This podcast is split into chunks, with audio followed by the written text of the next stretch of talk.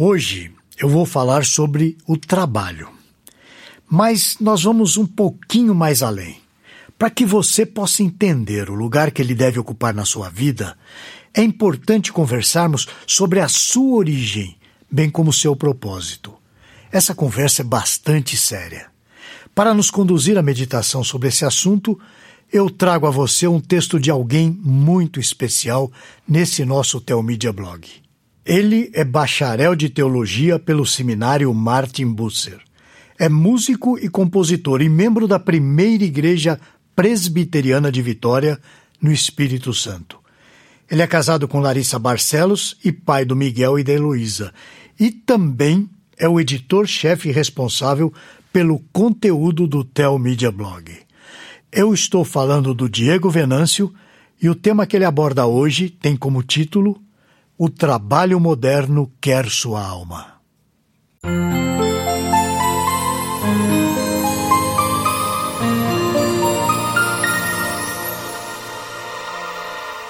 A relação entre o homem e o seu trabalho está sofrendo muitas mudanças. Em uma agência de entregas, lá nos Estados Unidos, dois jovens que dirigem aquela empresa criaram um espaço para sonecas durante o dia.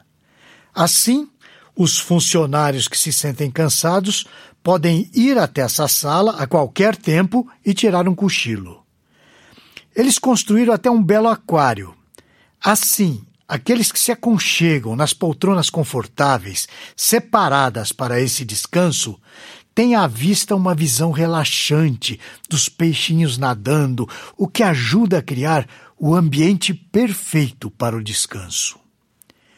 A justificativa para essa política que eles criaram é a de que os funcionários rendem mais se estiverem descansados. Por outro lado, os funcionários não têm horário de saída. O ambiente foi criado para reproduzir algo que os faça se sentir em casa num local que não represente necessariamente um trabalho. Lá, os espaços de trabalho podem ser totalmente personalizados. Há jogos, brinquedos e até videogames, por exemplo. Tudo isso para que os funcionários se sintam muito bem e, é claro, produzam muito mais. Agora, talvez você esteja se perguntando: onde quero chegar com tudo isso? Bem, apesar dessa empresa parecer a empresa dos sonhos, eu quero mencionar um aspecto que me chamou a atenção. Na minha visão, essa empresa deseja confundir os funcionários. Deixe-me explicar. A empresa existe para ganhar dinheiro, isso é justíssimo. Quem me conhece e acompanha os meus textos aqui no Telmídia Blog sabe que nem de longe eu tenho aquela visão socialista que criminaliza os ricos. De fato, a minha visão é que quanto mais ricos existirem, melhor será para a vida em sociedade.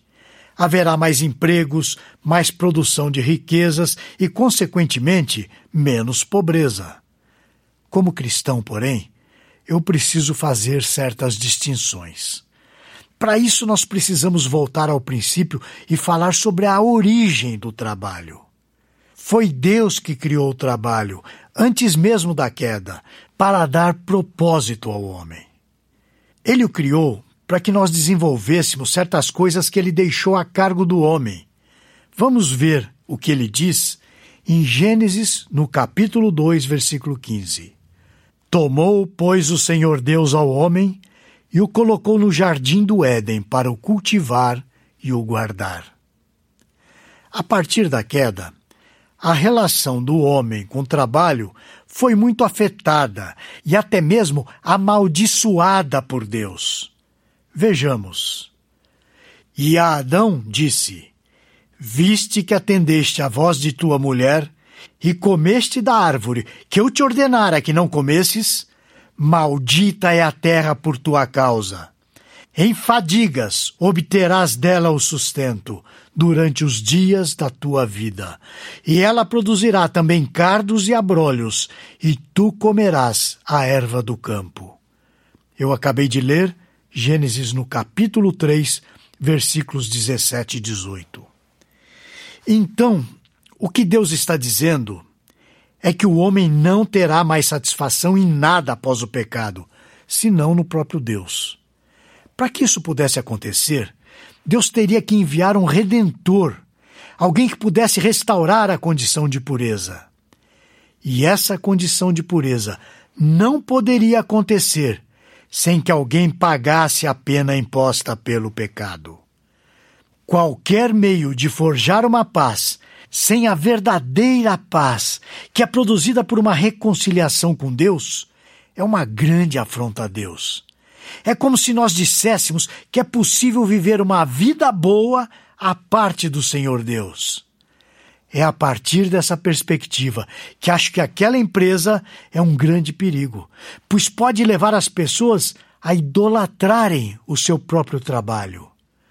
A Bíblia ensina que um ídolo é tudo aquilo que promete dar ao homem o que somente Deus pode dar.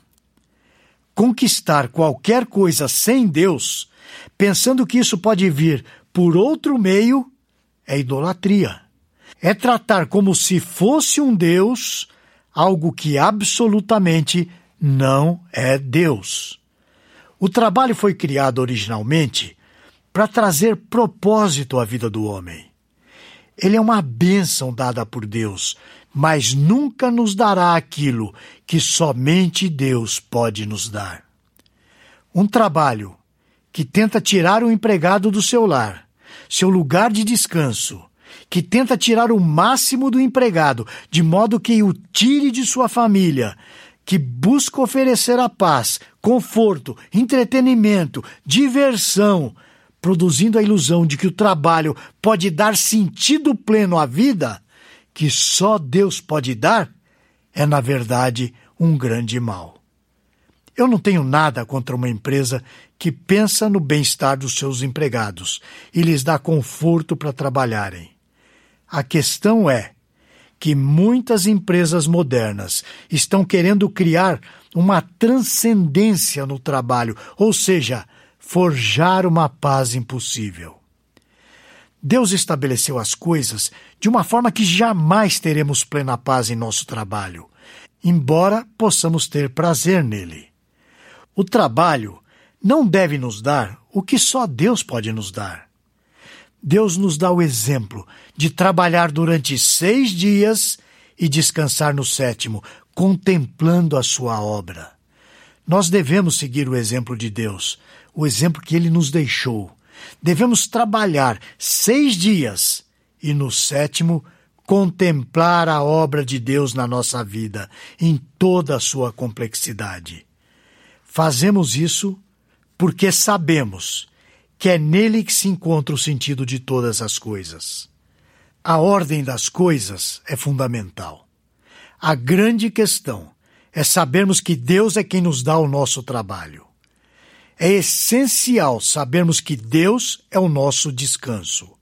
É importante sabermos que Deus usa o nosso trabalho para nos trazer sustento, para nos ensinar e para nos fazer crescer.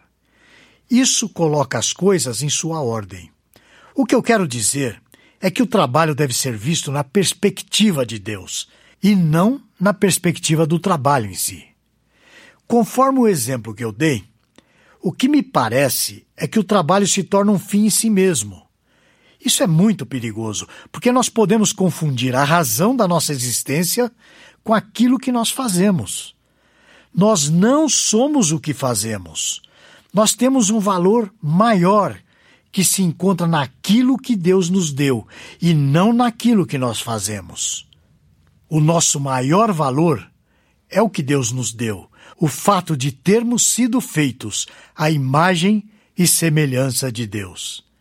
Agora, o que fazemos é um grande bônus na nossa vida. O que eu gostaria que ficasse bem claro é que não devemos confundir o que fazemos com o que somos. O lugar de descanso é em seu lar, não na empresa. Saiba que ter paz e satisfação no trabalho é bom, mas isso nunca deve tomar o lugar de Deus. Quanto a descansar, descanse para contemplar o Senhor Deus. Até a próxima, se o Senhor o permitir. Esse e outros assuntos você encontra no Teomídia Blog. Lá você poderá ler ou ouvir artigos sobre igreja, teologia, apologética, evangelismo e outros assuntos relacionados com a sua vida cristã. Anote aí o endereço: teomídia.blog.br. Conheça também o Teomídia Cast, presente nos principais aplicativos de podcast para o seu celular. E finalmente, você precisa conhecer a Teomídia a plataforma de vídeos cristãos por assinatura. E agora com uma novidade: você pode fazer a sua assinatura de graça. É isso mesmo, basta digitar teomídia.com. E lembre-se, Teomídia, conteúdo cristão para o seu crescimento espiritual. Você assiste, quando quiser, onde quiser